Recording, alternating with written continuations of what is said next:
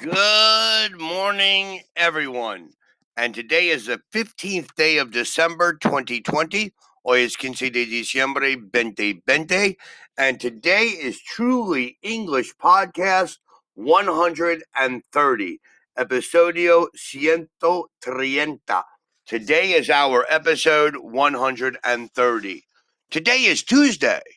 Tomorrow is Wednesday. And the day after tomorrow is Thursday. Today is Tuesday. Yesterday was Monday. And the day before yesterday was Sunday. Today, Tuesday. Yesterday, Monday. The day before yesterday, Sunday. Today, Tuesday. Tomorrow, Wednesday. And the day after tomorrow is Thursday.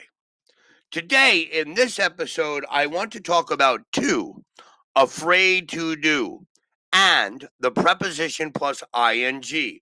Afraid of walking, afraid of swimming, afraid of playing, afraid to do, and afraid of doing. I am afraid to do something equals I don't want to do it because it is dangerous or the result could be bad. We use afraid to do for things we do intentionally. We can choose to do them or not. This part of town is dangerous. People are afraid to walk here at night. They don't want to walk here because it's dangerous, so they don't. James was afraid to tell his parents what had happened.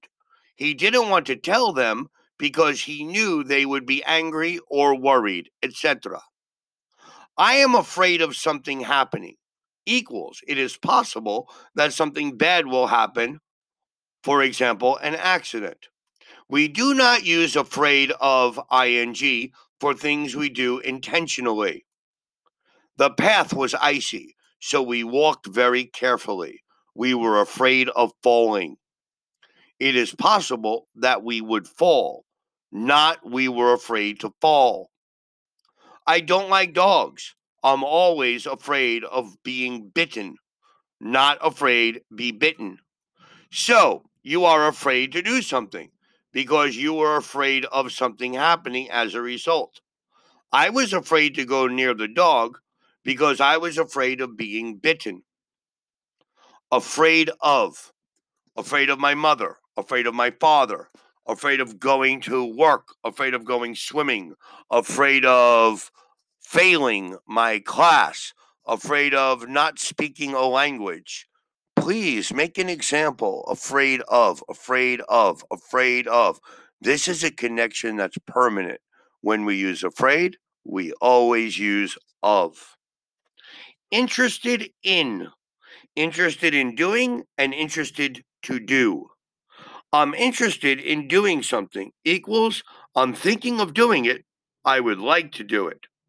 Let me know if you're interested in joining the club. Not to join. I tried to sell my car, but nobody was interested in buying it. Not to buy. We use interested to to say how somebody reacts to what they hear, see, read, learn, know, or find. For example, I was interested to hear it. I heard it and it was interesting for me.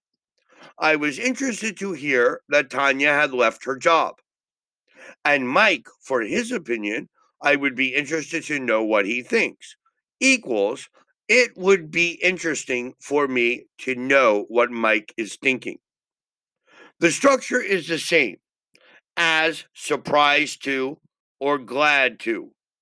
I was surprised to hear that Tanya has left her job. I was glad to hear that you're studying every day. Sorry to do and sorry for or sorry about doing. We use sorry to to say we regret something that happens. I was sorry to hear that Nikki lost her job. I was sorry when I heard that. I've enjoyed my stay here. I'll be sorry to leave.